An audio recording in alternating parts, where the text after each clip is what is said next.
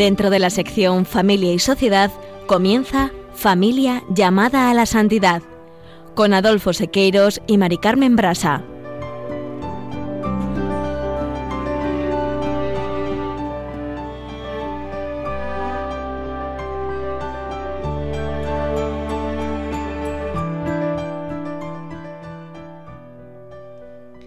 Muy buenos días, queridos oyentes de Radio María y familia Radio María. Bienvenidos un lunes más al programa Familia llamada a la Santidad. Comenzamos el nuevo curso con un programa muy especial y para ello contamos hoy con la presencia de uno de los intelectuales que más sabe de familia en España. Nos referimos, claro está, a Monseñor Don Juan Antonio Rey Pla, obispo de la diócesis de Alcalá de Henares y vicepresidente del Pontificio Instituto Juan Pablo II, con el que hablaremos de cómo podemos edificar la iglesia doméstica y las prácticas familiares para habitar en la iglesia. No os lo perdáis y permaneced en la escucha.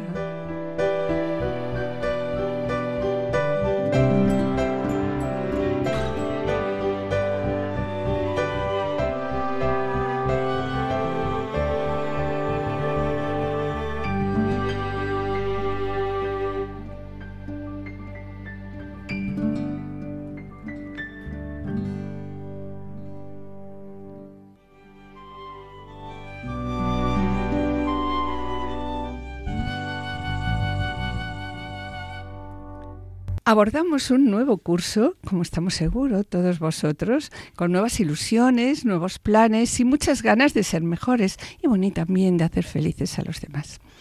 Bien, mis queridos oyentes, a lo largo de estos tres años hemos realizado un total de 74 programas en los que reflexionamos sobre el directorio de la pastoral familiar de la Iglesia de España y que nos han aportado las directrices que abren caminos para dar respuesta a los problemas que vivimos las familias actualmente documento que hemos desarrollado a la luz de la familia Consortio y de la Moris Leticia. Comenzamos los primeros capítulos con la urgencia de la pastoral familiar en nuestro contexto sociocultural, pasando luego en el capítulo primero a hablar del matrimonio y la familia a la luz del plan de Dios y que constituye la base doctrinal de todo el directorio.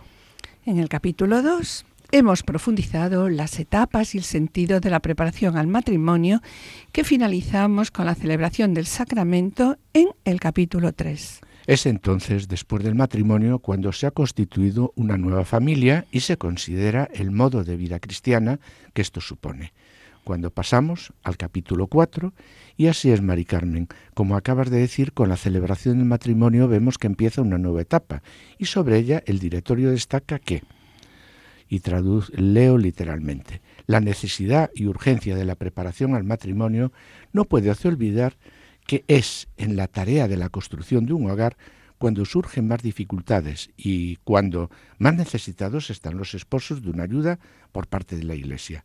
Asimismo, hemos tratado en el capítulo 4 la apertura a la vida, la paternidad responsable, el conocimiento de la dimensión procreativa. Sí, y también hemos visto en este capítulo la necesidad de instruir a los cónyuges sobre la doctrina del humane vitae y sus razones antropológicas, la necesidad de adquirir una buena información sobre métodos naturales de reconocimiento de la fertilidad humana y además la importancia también de la formación en estos métodos a los profesionales sanitarios. Sí, y una vez que han nacido los niños, los esposos se plantean un nuevo reto, ¿cómo educar? Por eso, en este mismo capítulo hemos tratado el tema de la misión educativa a los padres, porque no podemos olvidarnos que los padres somos los primeros evangelizadores de nuestros hijos. Por todo ello, el directorio aconseja que los padres han de implicarse en los centros docentes, en las asociaciones de padres de alumnos, en todas las actividades en las que participen sus hijos.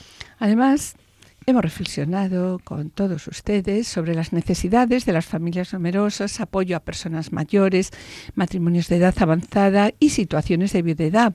También hemos hablado de las familias monoparentales, matrimonios con hijos, con enfermedades especiales, huérfanos, privados de familia.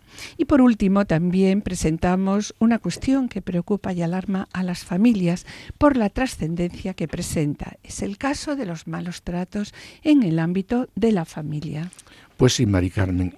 Y, teniendo en cuenta los problemas planteados por algunas situaciones especiales que se presentan en la familia, pasamos a tratar la atención pastoral a las familias que se encuentran en situaciones difíciles e irregulares, tal como lo presenta el capítulo 5 del director de la pastoral familiar de la Iglesia España y a la luz del capítulo 6 de la exhortación apostólica y Leticia. Y una vez constituida la familia, pues Mari Carmen, el directorio, presenta la participación y la misión de la familia, tanto en la sociedad como en la Iglesia. Y por último, hemos tratado las estructuras responsables de la pastoral matrimonial y familiar, según figura en el capítulo 7.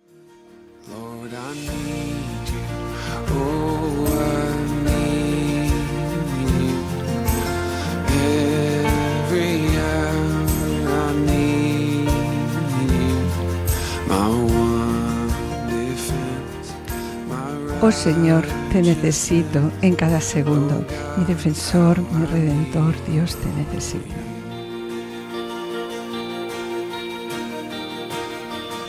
Where sin runs deep, your grace is more.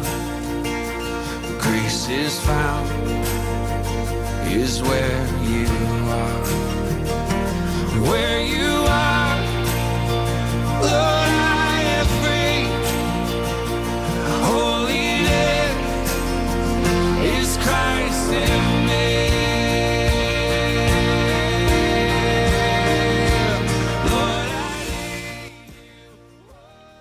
Queremos presentarles ahora la nueva programación para este curso, en el que celebraremos el 50 aniversario de Lomanevite y el encuentro de familias que se celebrará en Dublín.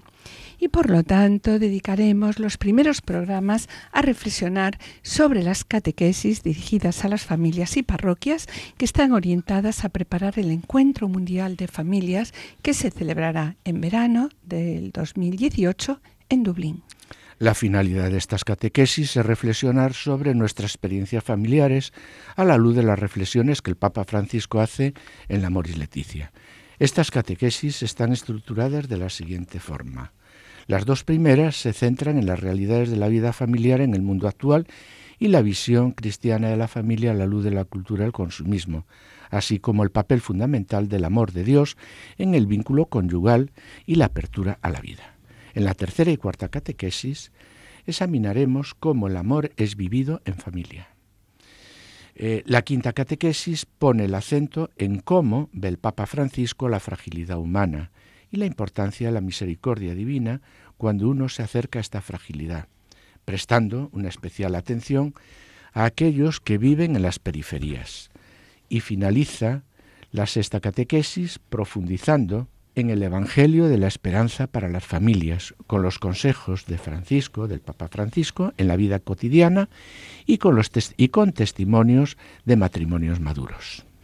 A continuación, contamos con la presencia a través de conexión telefónica de un invitado especial que les hemos anunciado al inicio del programa. Nos referimos, claro está, a Monseñor don Juan Antonio Reiplau.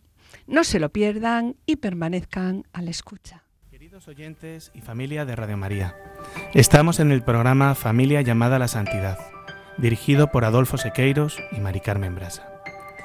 Les recordamos que pueden ponerse en contacto con nosotros a través del correo familia llamada a la santidad, todo junto, arroba radiomaria.es o enviando un correo postal a la dirección de Radio María, Paseo de Lanceros 2, primera planta 28024 de Madrid indicando el nombre del programa Familia llamada a la Santidad.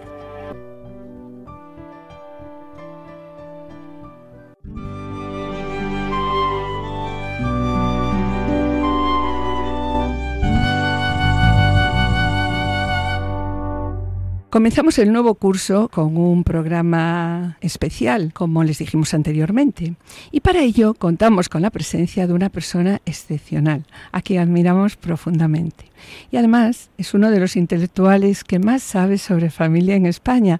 Nos referimos, claro está, a Monseñor don Juan Antonio Rey Pla, obispo de la diócesis de Alcalá de Henares y vicepresidente del Pontificio Instituto Juan Pablo II. Bien, son muchos los temas que nos gustaría hablar con él. Acaba de publicar recientemente Los retos de la familia en el contexto actual, conferencia pronunciada en la Universidad Católica San Vicente Mártir de Valencia, y posteriormente una conferencia pronunciada en el Pontificio Instituto Juan Pablo II de Roma sobre cómo edificar la iglesia doméstica por otro lado, bueno, pues no podemos olvidarnos también que durante este curso celebramos el 50 aniversario de los Manevite, el encuentro de familias que se celebra en Dublín en verano. De ahí, mis queridos oyentes, como vemos, son muchos los temas que podíamos presentar hoy con Ojo Antonio, porque sabemos que cualquier punto que tratemos será de gran ayuda para nosotros.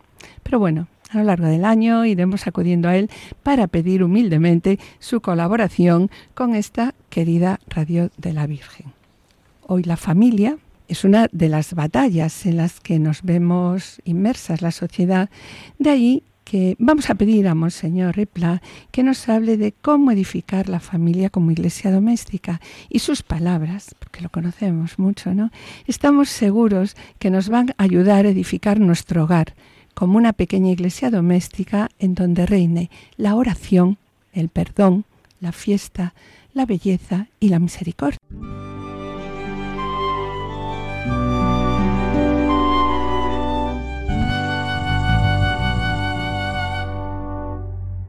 Bienvenido, Monseñor, a esta querida Radio de la Virgen somos conscientes de lo saturada que está su vida, su agenda, por lo que le agradecemos enormemente que haya respondido a nuestra llamada. Pues muchísimas gracias, lo agradezco yo a vosotros, a vuestra disposición y esto me parece que es por mi parte un acto de gratitud por el trabajo que estáis realizando tanto en la diócesis de Alcalá de Henares como ahí en Radio María, ayudando a las familias a seguir pues, lo que es el designio de Dios sobre nosotros. Muchas gracias. Muchas gracias. Eh, bien, cuando leímos la conferencia, Edificar la Iglesia Doméstica, pronunciada por usted en el Pontificio Instituto Juan Pablo II de Roma, como acabamos de comentar, nos sorprendió la pregunta que se hace a sí mismo para comenzar la conferencia. Y esa misma pregunta es la que hacemos ahora a usted. ¿Es la Iglesia habitable? Esta es una gran cuestión que se plantea en estos momentos y que nos plantea, diríamos, de una manera muy fuerte la cultura que predomina en la sociedad, sobre todo en Occidente. Pero diríamos que en estos momentos esto continúa, pero donde más se está poniendo fuerza en la consideración de la misma Iglesia, cuando hablo de la Iglesia no me refiero simplemente a los templos materiales donde nos reunimos los que creemos en Dios, sino me refiero a la Iglesia como principios que nos organizan lo que es nuestro modo de entender el mundo y también como respuesta a las grandes aspiraciones del corazón. Se nos dice que no es habitable y que no es habitable sobre todo por la moral que propone.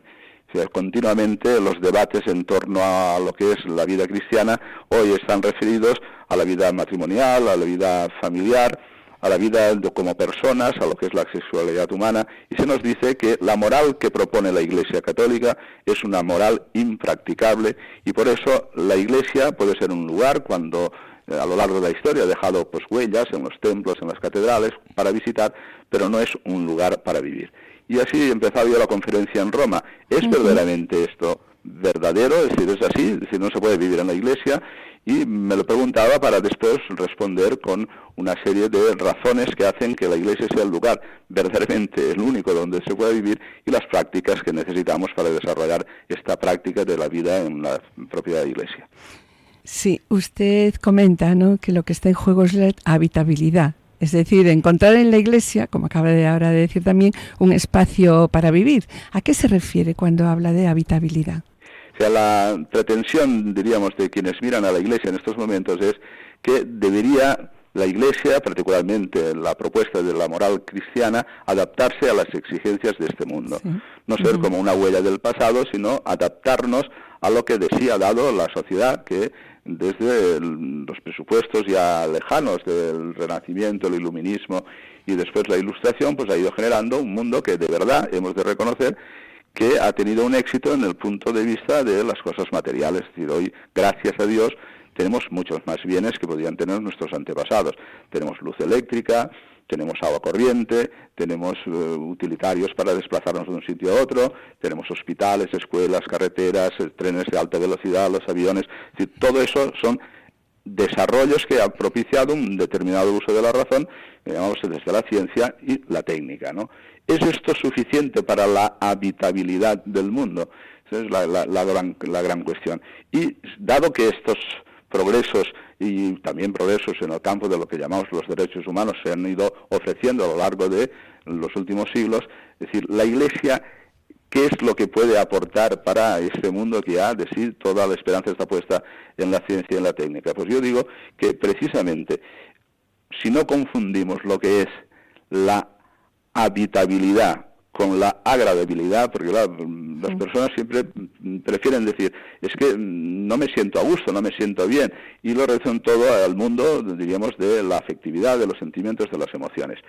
Y eso siendo importantísimo, porque forma parte del bagaje de lo que es el patrimonio propiamente humano, no es suficiente, porque para hablar de una iglesia habitable y de un mundo habitable, hemos de hablar de un mundo y una iglesia que responda a las exigencias más profundas del corazón humano.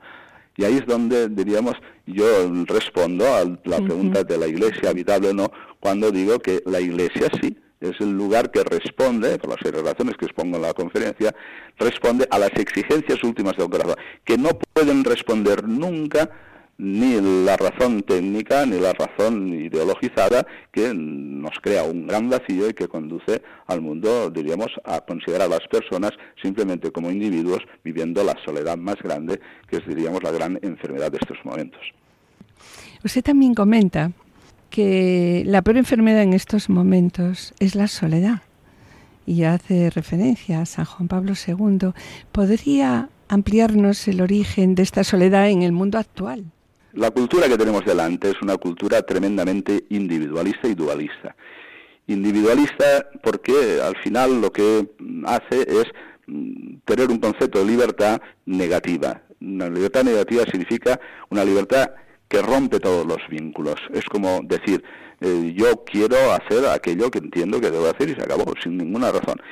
Y sin nadie que me lo pueda coartar, ¿no? o limitar. Claro, ese concepto simplemente negativo de libertad hace que rompas los vínculos. ¿Y romper los vínculos qué significa? Pues rompes los vínculos, primero los más identitarios, que es con tu propia familia, los vínculos con la tradición donde has vivido, con la tierra donde eh, pues, se te ha dado la posibilidad de existir, y después los vínculos con Dios. Claro, una libertad que ha roto todos esos vínculos, dígase, el vínculo y también por ser una cultura dualista, el vínculo primero con el propio cuerpo, pues mm, al final te condena a la soledad más amarga. Es decir, ni siquiera estás a gusto contigo mismo, ni siquiera tienes razones para vivir con otros y después has roto, digamos, con todo lo que significa el vincularse con otras familias, formando una tradición, perteneciendo a un pueblo y el vínculo con Dios que te da los fundamentos últimos de tu existencia y el horizonte último de la esperanza. Este es el tremendo problema de nuestra cultura que practicando el individualismo nos está dejando en la soledad más amarga. ¿Qué quiero decir? Por poner ejemplos para no estar reflexionando simplemente desde la abstracción. Pues en España hay más de un millón de personas que viven solas en su casa.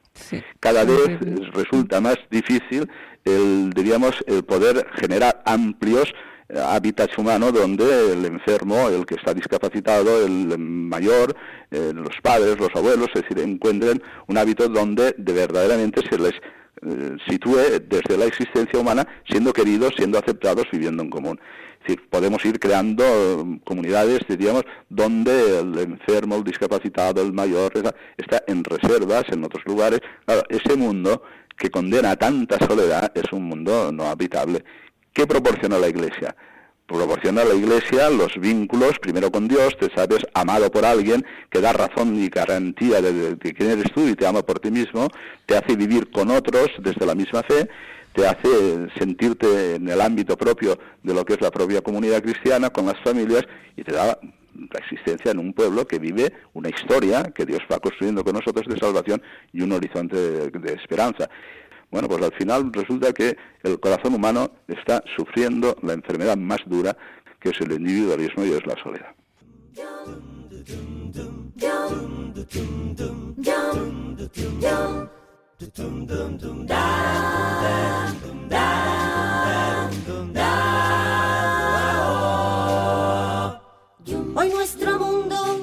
Olvida valores, los pierden los niños, también los mayores. Las luces se apagan, lo oscuro se impone, la gente va ciega con grandes temores. Es la ausencia de Dios. Falta fe, falta paz y esperanza, los pasos que damos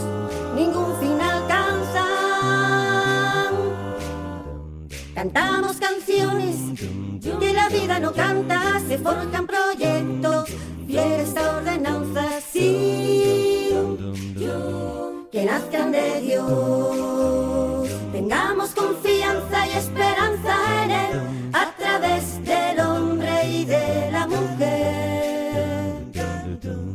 Y rescataremos la vida para toda la humanidad. Y así mostraremos que confiamos en Dios, buscando ser familia sin diferencias, siendo juntos Emmanuel, Dios vivo en la tierra. Estamos entrevistando a Monseñor Rey Pla, a quien preguntamos. Sí, entre las muchas cosas que nos acaba de exponer ahora, hablamos de la misión del hombre, la misión que tiene el hombre, humanizar lo que toca. Se trata, comenta en su escrito, de una exigencia interna a la que Juan Pablo II denomina ecología humana. Y bien, pues hablando de la casa, como comentamos al principio, hablando de la familia, ¿Cómo podemos edificar esta casa? ¿Cómo podemos edificar nuestras familias? Que realmente es nuestra gran preocupación en estos tiempos. El, ambiente en el que vivimos es decir, no es suficiente para las expectativas del corazón.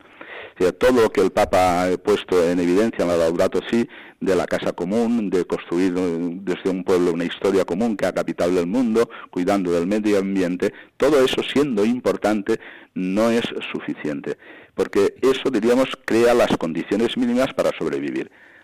Pero cuando le preguntamos al hombre en profundidad, cuando digo hombre siempre digo varón y mujer, es decir, o hablamos de una ecología integral, como lo hace el Papa en la Laudato Si, y por tanto entra ya directamente lo que me preguntabas y me decías, hemos de humanizar el mundo, hemos de hacer que todas las cosas respondan a las exigencias propias de lo que es la persona humana. Y eso es lo que Juan Pablo II, cuando ya en, su momento habló de la ecología, la refería también a la ecología humana. como hace el Papa Francisco, Juan Pablo II, también Benedicto XVI, en Caritas in Veritate, centésimos años, el Papa Juan Pablo II, hablaban de la preocupación por la destrucción del medio ambiente. Pero junto, añadían inmediatamente, como lo hace el Papa Francisco, hablando de la, ecología integral, si estamos preocupados por la pureza del aire, por la limpieza de las aguas, por cuidar los bosques y que pudiéramos tener un hábitat natural, no es suficiente si no hablamos de la ecología humana. Y la ecología humana empieza por la familia. Y por tanto, ¿cómo se edifica una casa para el hombre? Edificar la casa para el hombre significa edificar desde el amor el propio hábitat intergeneracional que es la familia. Ahí es donde nace el sujeto humano porque es amado por sí mismo, porque es cuidado desde su más indigencia cuando nacemos, porque aprende lo que es el lenguaje, aprende lo que es el amor y desde ahí va naciendo como persona. Sin la familia, eh, estamos, digamos, el hábitat natural no es suficiente. Por eso, porque lo específicamente humano, siendo lo demás importante, y si quieres importantísimo, lo específicamente humano es el amor. Esto es lo que se da solo y exclusivamente en la persona humana, ¿eh? que ha sido creado a imagen y semejanza de Dios. Por eso la familia es la primera respuesta para que, más allá de lo que el hombre a lo largo de, toda la historia, en la prehistoria, ha hecho, desde construir chozas, eh, edificar casas, edificar templos, es decir, el verdadero templo donde de, verdad la persona es reconocida como tal, empieza por ser la familia. Y desde ahí se entiende después lo que es la comunidad cristiana, que es la gran familia de familias, donde se hace presente incluso un amor que nos abarca a todos, un amor más grande, que es el amor de Dios que hemos conocido en Jesucristo y que Él, diríamos, diríamos hace como icono de lo que es edificar una verdadera familia, en este caso la, la comunidad cristiana. Un hombre quiso edificar en una playa junto al mar. Mm, piedras acarrió, muros construyó y en la blanda playa su casita levantó. Llegó la lluvia y el temporal, vinieron grandes olas del mar el agua salió, la playa inundó, se llevó la casa y aquel hombre fracasó. Si construimos nuestra vida sin Dios, nuestra casita se va a destruir. Jesús es roca firme y segura, en él sin miedo podremos vivir.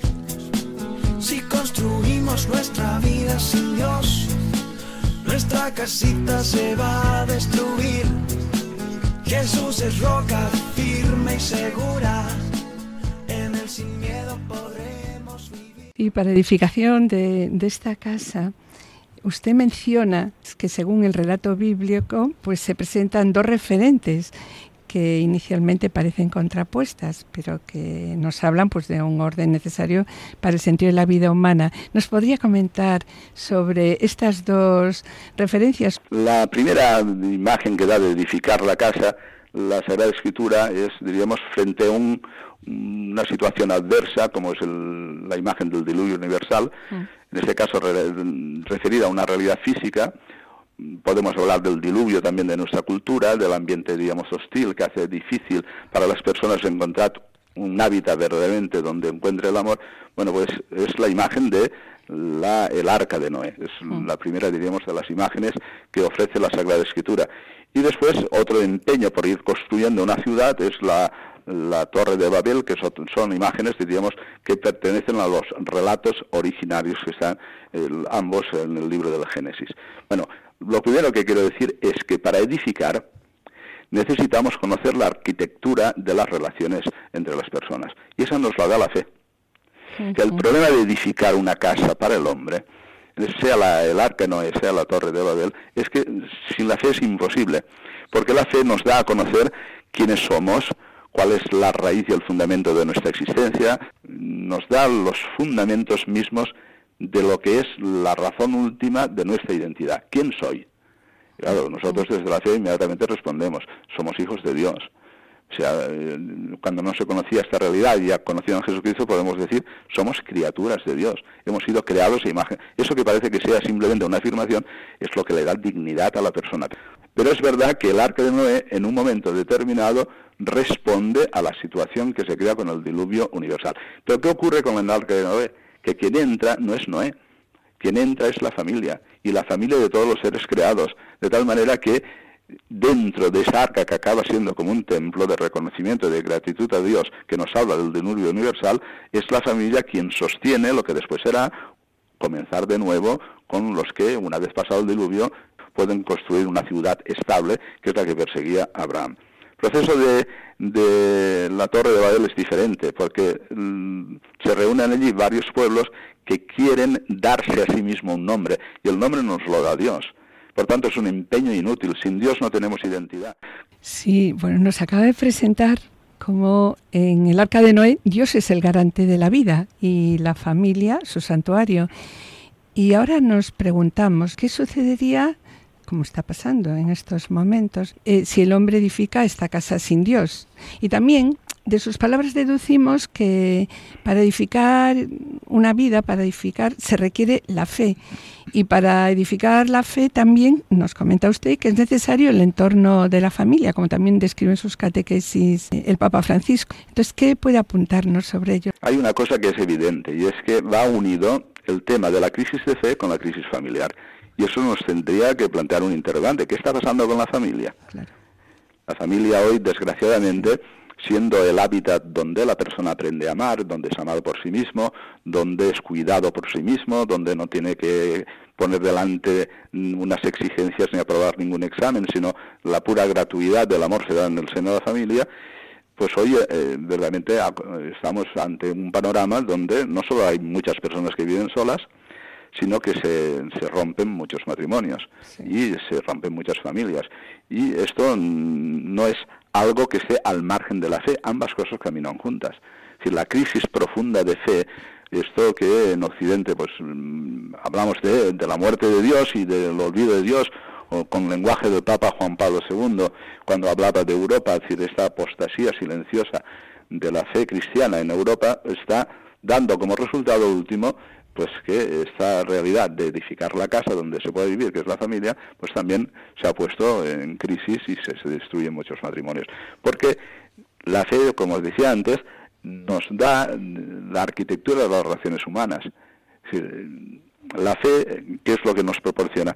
Sabiéndonos todos hijos de Dios, que he sido llamado a la vida por el amor de Dios, que he llegado a la vida con esa palabra hermosa que tiene el lenguaje español, que es la procreación, he sido creado por Dios y a través del amor de mis padres, el amor me ha dado a mí la existencia. Y si el amor me ha dado la existencia y soy reconocido como persona en un hábitat como es el de la familia, la fe me ayuda a sostener una historia que se va construyendo con otro, que es una historia donde la libertad juega, pero va construyéndola desde el amor. Un amor que fuera simplemente sentimental, de emociones, pues es un ratito sí, un ratito no, y después tengo sentimientos que son pues, diferentes y, se agota aquí y me voy a otro sitio, o dejo este matrimonio y me uno a otra mujer, o a otro marido. No, la fe lo que te da es la arquitectura de las relaciones sociales. ¿Por qué? Porque pones tu confianza en Dios. Yo sé que es difícil de entender este lenguaje, por eso a veces se dice que la iglesia no es habitable. ¿Por qué? Porque no se conoce, primero, el inmenso amor de Dios que nos sostiene. Dos, no se conoce la gracia de Dios que repara todo lo que destruye a veces las relaciones humanas desde nuestro egoísmo. Y por tanto, no, no se tiene el bagaje necesario para saber que, siendo como estamos inclinados al mal por el pecado original y también por nuestros propios pecados y el ambiente del mundo, hay una gracia sanadora que repara la dureza del corazón y todo aquello que nosotros destruimos desde nuestros propios pecados o destruimos por nuestras relaciones que a veces pues eso es, eh, así. Es decir nos dañamos los unos a los otros. Bueno pues la fe acompaña la posibilidad de edificar. La fe no va nunca, diríamos, vivida en solitario, sino que se vive desde el primer hábitat, que es la familia, y después las familias junto con otras familias en la comunidad cristiana. Y esto que nos da lo que yo llamo la arquitectura de las relaciones de unos con otros, porque nos invita a ver en el otro nunca un competidor, menos un enemigo, sino ver en el otro un hermano, pues poquito a poquito va creando el sujeto cristiano capaz de gobernar su libertad para el don que es su propia vocación. ¿Para qué somos libres? Para poder amar y para poder darnos. Y esto, insisto, sin la familia resulta imposible porque no hay puntos de referencia.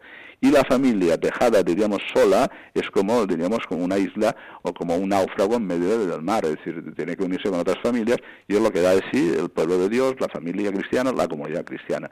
Y con esas dos, esos dos ingredientes, la fe y la familia, vamos, el hombre encuentra, varón y mujer, un hábitat donde puede crecer y vivir. Un hombre sabio fue a construir sobre una roca que había allí y le dijo a Dios, yo soy tu albañil y tú el arquitecto que me debe dirigir. Vino la lluvia y el vendaval, vino el torrente con su caudal. Por más que empujó con mucho furor, la roca de Cristo los embates soportó. Si construimos nuestra vida sin Dios, nuestra casita se va a destruir. Jesús es roca firme y segura, en él sin miedo podremos vivir. Si construimos nuestra vida sin Dios, nuestra casita se va a destruir. Jesús es roca firme y segura, en él sin miedo podremos vivir. Sí, disculpe que recalque estas últimas palabras que acaba de decir cuando menciona que la crisis de la familia coincide con la crisis de la fe, con la falta de una luz para edificar. Son palabras esclarecedoras de la situación que estamos viviendo. Y ahora ya queríamos preguntar, ante el desastre con el que nos encontramos hoy, en los matrimonios, donde las estadísticas que usted comentaba revelan que el número de separaciones matrimoniales va en progresión geométrica, prometer un amor para siempre es posible sin la ayuda de la gracia. Ahí es donde estamos, ¿no? Es decir, precisamente porque predicamos un amor para siempre, que predicamos la indisolubilidad del matrimonio, es lo que a veces se entiende que eso es impracticable y que por eso la iglesia no es un lugar habitable. Pero nosotros no contamos solo con nuestras solas fuerzas. Exacto. O sea, cuando Jesús habla con los fariseos y le dicen, bueno, es lícito el hombre dar el acta de repudio a su mujer, Jesús le responde remitiendo siempre al principio. Es decir, bueno, Moisés, por la dureza de vuestro corazón, os permitió darle el acta de repudio a vuestras mujeres. Pero al principio no fue así. Pero al principio es el plan original de Dios que crea al hombre, como hemos dicho, su imagen y semejanza con vocación al amor. Pero mm, no acaba ahí la historia después del pecado original hemos roto la alianza con Dios y por tanto nuestro corazón ya está inclinado al mal y no está capacitado para en todas las situaciones responder para lo que llamamos el don de la fidelidad y por tanto el don de la indisolubilidad del matrimonio. Pero Jesucristo, sabiendo esto, lo que les dice, es decir, al principio no fue así, le, recuerda el, el, designio creador de Dios, dejará al hombre a su padre, a su madre, se unirá a su mujer y serán una sola carne. Entonces los fariseos se quedan espantados, dicen, si eso es así, mejor es no casarse. Y Jesús no es que diga, bueno, pues es verdad, tenéis razón, porque eso es imposible. Dice, sí, pero lo que no es posible para el hombre es posible para Dios. ¿Y eso qué significa? Es posible para Dios porque Él nos engrandece desde el bautismo con el don de su amor, que llamamos el Espíritu Santo que viene en nuestra ayuda, para sanar el corazón, para que se rompa la dureza del corazón y por tanto, en los momentos difíciles de la convivencia matrimonial, eh, en los primeros años después, en la vida adulta, hoy muchos matrimonios se separan incluso ya de adultos, vamos a decir, de, mayores. Bueno, sin la gracia resultaría imposible, pero esto es lo que eh, la fe le da como complemento a lo que pueda entender una persona sobre lo que es el amor y la relación entre las personas. Por eso no se puede edificar sin fe, porque la fe te abre a una trascendencia que es la misericordia de Dios que a través de su palabra, a través de los sacramentos, a través de la compañía de otros, yo siempre digo que en la pasada familiar es muy importante que los matrimonios se unan con otros, que formen grupos, que pertenezcan incluso a movimientos de espiritualidad matrimonial, donde juntos van construyendo y tejiendo un hábitat que les sirve de ayuda los unos a los otros, y de testimonio y también en momentos difíciles de compañía. Mm, si no se entiende el misterio de la gracia de la redención, ¿qué decía Juan Pablo II? Juan Pablo II en su primera encíclica, la Redentor Hominis, que es la programática del Papa Juan Pablo II, dice en uno de los primeros capítulos, o de los primeros números, una cosa estupenda, que la repetimos constantemente, dice, el hombre no puede vivir sin, amor, decía él, ¿no? Su vida está privada. El hombre no puede vivir sin amor, si, si, no hace experiencia del amor, si no se le revela el amor, pero a continuación inmediatamente dice, quien conoce el corazón verdaderamente de las personas es Jesucristo y quien posibilita ese amor que buscan es la redención de Jesucristo. Por tanto, es la redención, la redención en el sentido de sanación y curación del corazón, lo que llamamos la redención del cuerpo, la redención del corazón, la que hace posible ese amor que todos buscamos. Eh, por los caminos, eh, incluso a veces mm, que uno no puede imaginar. Las personas van buscando ese amor, somos casi como mendigos de ese amor. Solo Cristo con su gracia hace posible que ese amor se haga presente, lo podamos experimentar y se le revele al corazón. Esa es la grandeza de la Iglesia. Por eso y al final concluyo que la Iglesia no solo es habitable, sino es el único lugar donde el hombre puede vivir y construir una casa con cimientos sólidos que es para hasta la muerte no se pare y por toda la eternidad, pero es contando con la gracia de Dios. De ahí la necesidad de la fe, que nos abre a ese conocimiento del amor de Dios, Él nos ha amado primero, que nos revela el conocimiento de lo que ha significado el sacrificio de Jesucristo en la cruz para la redención de nuestros pecados y las gracias de los sacramentos que van curando y sanando el corazón para que podamos amarnos, perdonarnos, compartir nuestra existencia y salir a flote de las distintas dificultades que aparecen en el diluvio o aparecen en una cultura que no tiene raíces cristianas y que hace cada vez más difícil pues, mantenernos en la fe y que hace posible pues desarrollar esa vocación al amor que va construyéndose desde una libertad que se edifica en el don. Bueno, pues quisiéramos ahora que comience un nuevo curso, eh, que siempre es un momento de nuevos retos, planificación de nueva vida y sobre todo en el seno de nuestras familias, es un momento de buenos propósitos, de nuevos planes.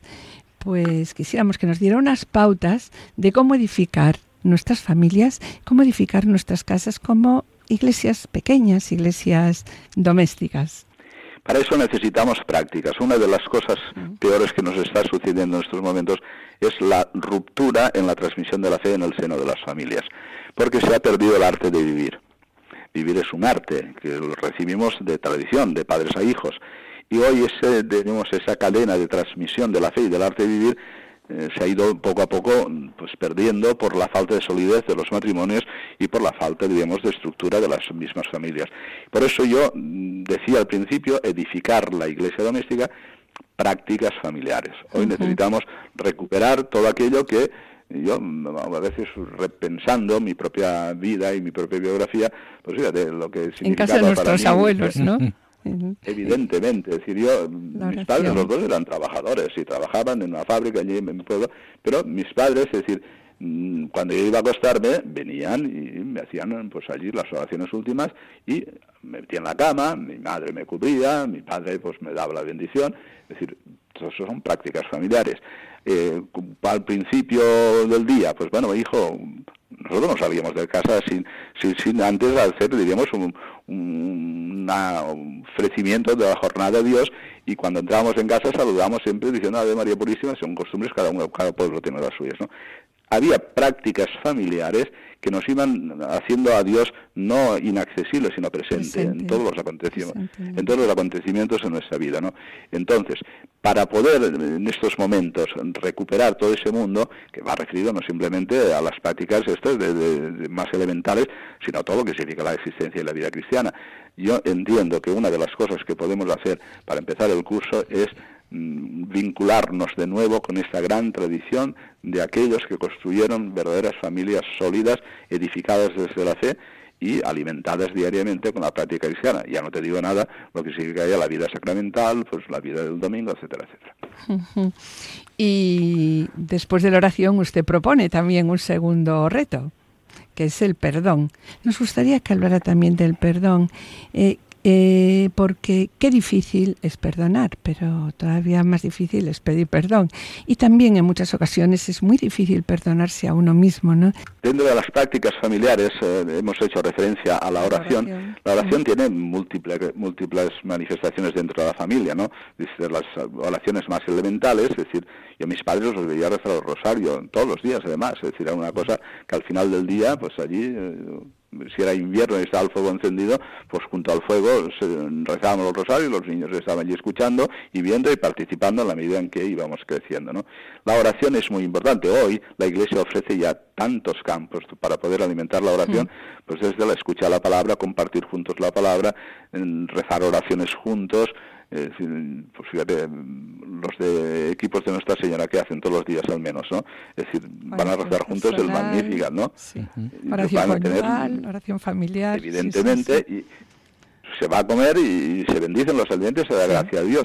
Vamos salpicando la vida de oración. Pues ya aquellos que van poquito a poquito iniciándose en el camino de la oración, pues ya descubren lo que es el lenguaje de los salmos, laudes, vísperas, es incluso pues el momento final del día con las completas, y después la, oración por excelencia que es la Santa Misa y lo que significa ya el sacrificio de Jesucristo en la Eucaristía. Bueno, este mundo de la oración lo hemos de recuperar con todas las dimensiones, tanto en el ámbito intrafamiliar, como en el ámbito de, nuestro trabajo y en todo lo que hacemos, porque eh, diríamos, sin Dios nuestra existencia no va adelante y Dios ilumina todos los momentos de nuestra vida. Es justo cuando los discípulos le preguntan a Jesús, enséñanos a orar, que les da la oración suya, y la oración suya es Padre nuestro. Y cuando invita a los discípulos a orar, dice, entra en tu cuarto y habla a tu Dios, que Padre en lo secreto te va a escuchar. Por lo tanto, Jesús también reconoce el hecho familiar para la oración. Pasamos ahora al tema del perdón. La práctica del perdón allí es, diríamos, de una urgencia tremenda.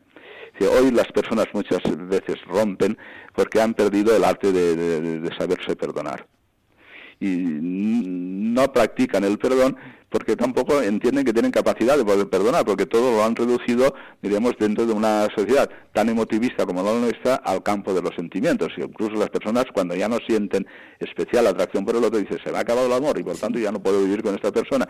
Vamos a ver, es decir, el, sentimiento que acompaña a las personas tiene que ir dando pasos para llegar al verdadero amor, que es un amor de decir, yo me entrego a ti prometo serte fiel, es decir, te doy mi vida. Y eso es decir, amar.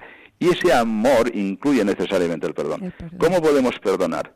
Ah, cuando hemos conocido el perdón de Dios para nuestros propios pecados y nuestros propios límites. Pero es que el amor de Dios, ¿cómo es? El amor de Dios es incondicional, no pone condiciones para perdonar. Solo podemos perdonar cuando salimos desde la sobreabundancia del corazón. Esto es lo que me gustaría que pudiéramos entender. Es decir, el amor de Dios nos ha engrandecido tanto que conociendo a Jesucristo y su Evangelio, participando de su gracia por los sacramentos, ya lo tenemos todo. Jesús dice, el reino de Dios, que es su amor, es como un tesoro escondido en un campo, que cuando uno lo encuentra con alegría vende todos sus bienes y compra ese campo. ¿Por qué vende todos sus bienes? Porque tiene lo único necesario y con alegría, porque ha sido engrandecido por un amor que le, le abraza y le da todo. Y cuando uno lo tiene todo, puede perdonar. Cuando uno no tiene nada, es decir, calcula para sí mismo y cuando ha sido herido, no puede salir a perdonar. Para perdonar uno tiene que situarse en el lugar del otro y tiene que renunciar a sí mismo y no renunciamos a nosotros mismos si no nos sabemos engrandecidos por el amor de Dios, es decir, por aquel que nos da la firmeza y la consistencia de saber que con su amor lo tenemos todo. Entonces sí, podemos salir a perdonar una y mil veces. ¿Cuántas veces tengo que perdonar a mi hermano? Hasta 70 veces 7, es decir, siempre. ¿Y cómo lo tengo que amar? Para siempre, sí, con la ayuda de tu gracia. ¿Con la ayuda de tu gracia qué significa? Pues que toda mi esperanza está puesta en ti y sé que me has puesto a esta persona, sea el marido, sea la mujer, a mi lado, para que juntos recorramos un camino de santificación que incluye necesariamente el perdón mutuo. Y el perdón significa no simplemente olvidar, muchas personas lo dicen así, bueno, pues vamos a olvidar lo que nos ha pasado. Es verdad que a veces los sentimientos, si están heridos, pues dejan una huella y una herida. Es complicado. Es, dejan una huella y dejan una herida, evidentemente. Pero sabiendo que eso puede continuar en el tiempo, diríamos, la gracia de Dios nos da también la capacidad de superar ese nivel de lo afectivo para que desde la fe podamos nosotros salir en el acto de la libertad y decir, a pesar de que sé que me has herido, a pesar de que esa huella continúa a mí, todavía hay una cierta repugnancia en mi interior por la herida que tengo, si soy capaz de sobrepasar esa herida y salir, ¿por qué? Porque tengo esperanza, porque sé que yo también he sido perdonado, porque sé que hay un amor más grande que se hace cargo de mí. Pero cargo de mí significa hoy, mañana y por toda la eternidad. Desde esa sobreabundancia se puede perdonar. E insisto, el perdón, cuando nos lo da Dios, significa que nos crea de nuevo. ¿Cuántas personas, yo eso lo suelo decir muchas veces, incluso en las familias, ¿no? Es decir, experimentan que como estamos heridos, es decir, bueno, pues voy a perdonar. Y cuando vas a perdonar, a veces te sale todavía más rabia, ves que no puedes, ¿no? Es decir, eh, has hecho todo un propósito bueno, pues eh, la única manera de poder salir y sobresalir a estas situaciones es reconocer que tú mismo has sido perdonado, que tú mismo has sido engrandecido por un amor que te sobrepasa y que en este momento pues hemos de tener, diríamos, el tiempo y la paciencia necesaria para que, confiando en este Dios que nos perdona y nos ama y que hará posible lo que para nosotros nos resulta imposible, uno poder salir diciendo, pues sí, te voy a perdonar. Hay a veces situaciones que son súper difíciles, dificilísimas, ¿no? Son precisamente las heridas más profundas que pueden llegarse en las relaciones humanas que se viven en el seno de un matrimonio. Bueno, yo he visto milagros y por eso hablo con esta libertad. He visto milagros, he visto mm, situaciones imposibles, a veces nos han podido reparar humanamente. Ah, pero para Dios no hay nada imposible y cuando se edifica con fe y cuando tenemos al lado testimonio de otros que nos acompañan, lo que parecía imposible con el tiempo se hace posible. Sí, bueno, otro reto que nos gustaría hablar, las fiestas, las fiestas familiares y también la belleza de las prácticas familiares. Es realmente hermoso cuando nos habla de recuperar la belleza del lenguaje, de la comunicación familiar, de la lectura. ¿Qué podría decirnos brevemente sobre ello? El tema de la fiesta y de la celebración es un tema, diríamos, también de una actualidad, mm, diríamos, rabiosa. Es decir, hacemos fiesta cuando tenemos razones para hacer fiesta, y eso es la celebración. Celebramos los frutos. Es decir, la, sociedad más tradicional, acabada ya la cosecha, celebraban fiesta. ¿Qué celebraban? Celebraban los frutos. Nosotros celebramos los frutos. ¿Qué significa eso? Los frutos de nuestra redención. Eh, de ahí la importancia del domingo. domingo tiene como eje central la celebración de la Eucaristía. Pero también después el encontrarnos con nuestras familias, el celebrar juntos el descanso, la comida familiar, las prácticas de reunirse con otras familias, de visitar a aquellos que son más necesitados. La celebración nace de el corazón redimido y entonces la fiesta es una fiesta de verdad que dura en el tiempo. La celebración es fruto de un reconocimiento de acción de gracias por los bienes que eh, nos eh, depara la vida, bien por la familia, bien por lo que es nuestra propia fe y la celebración fundamentalmente del domingo. Celebrar las fiestas familiares también y con otras familias, eso es muy importante y lo tendríamos que descubrir para salir de este, diríamos, este mundo que tiene esta cultura tan individualista que es incapaz de reconocer la grandeza del perdón, pero claro, un mundo sin perdón es, diríamos, un mundo inhabitable, un mundo sin fiestas que respondan a las expectativas del corazón y que respondan al tiempo, es decir, que duren en el tiempo, lo otro son, diríamos, pues eh, toda la semana trabajando, desfogue el fin de semana, otra vez a trabajar, pero eso es una vida de esclavos. en cambio, cuando vivimos una libertad que sabe que el momento del trabajo es el momento del trabajo, el momento de la familia es el momento de la familia, que el momento del descanso es el momento del descanso, tenemos una historia que se construye desde una gramática que es el amor y es la acción de gracias, y es la razón de la fiesta. Y en esto, como esta sociedad también en estos momentos tiene un cierto culto a lo, feo, hemos de redescubrir, esto lo dice desde Benito XVI hasta Pablo Francisco, lo que significa la belleza, la belleza en las palabras.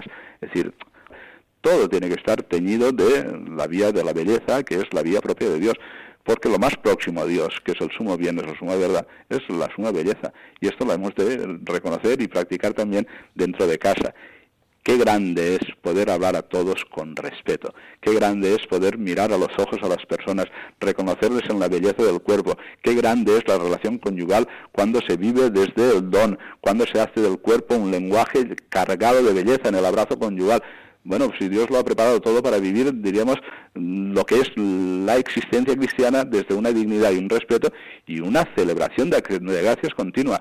Todo lo contrario, cuando se vive desde el propio egoísmo, buscando en el otro la satisfacción, donde buscamos simplemente la utilidad de las cosas, lo funcional, todo eso es legítimo pero nada comparable con lo que, siendo útil, siendo funcional, genera, diríamos, una grandeza en el lenguaje, en la comunicación, en lo que es la belleza de la misma distribución de las estancias en las casas, cuidar los cuartos de los niños donde haya signos mm. religiosos, donde nos hable todo de que estamos habitados por Dios.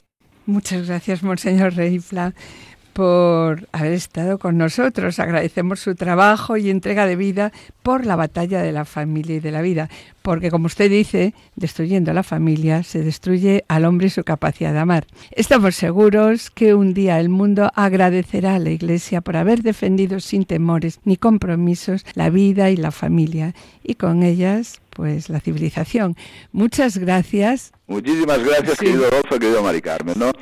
Para los que no los conocéis y simplemente los oís, sabéis que son una bendición para nuestra diócesis de Alcalá de Henares. Muchas gracias. Muchas gracias. Vamos a construir. Vamos todos. Ven. Vamos a construir la iglesia en familia, formando el pueblo de Dios. Otra vez.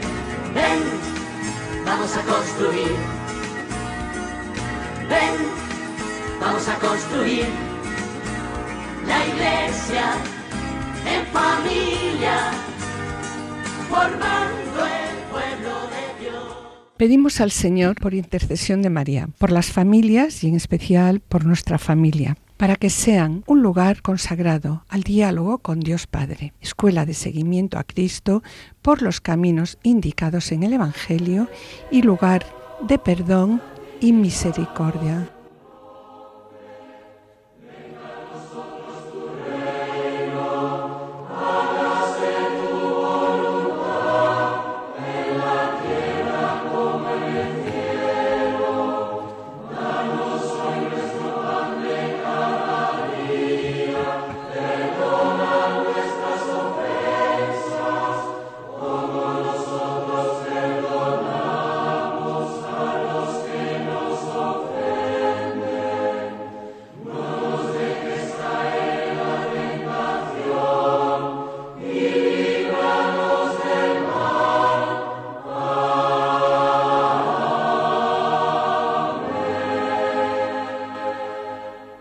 Mis queridos oyentes, con pena tenemos que despedirnos. Hemos dedicado el programa de hoy a reflexionar sobre cómo edificar nuestras familias como iglesia doméstica y las prácticas familiares para habitar en la iglesia, acompañados por un invitado especial, Monseñor Don Juan Antonio Rey Pla, obispo de la diócesis de Alcalá de Henares, al que una vez más agradecemos su, su presencia. Y yo mañana continuaré con ustedes y la doctora Sirven, acompañados del doctor Verdejo, tratando las infecciones respiratorias. Hasta el próximo programa, si Dios quiere, y que el Señor les bendiga. Agradecemos a los asistentes el control de sonido. Muchas gracias por su atención. Hasta la próxima audición. Que el Señor os bendiga. A continuación se presenta la revista diocesana. Permanezcan a la escucha. Han escuchado Familia llamada a la santidad con Adolfo Sequeiros y Mari Carmen Brasa.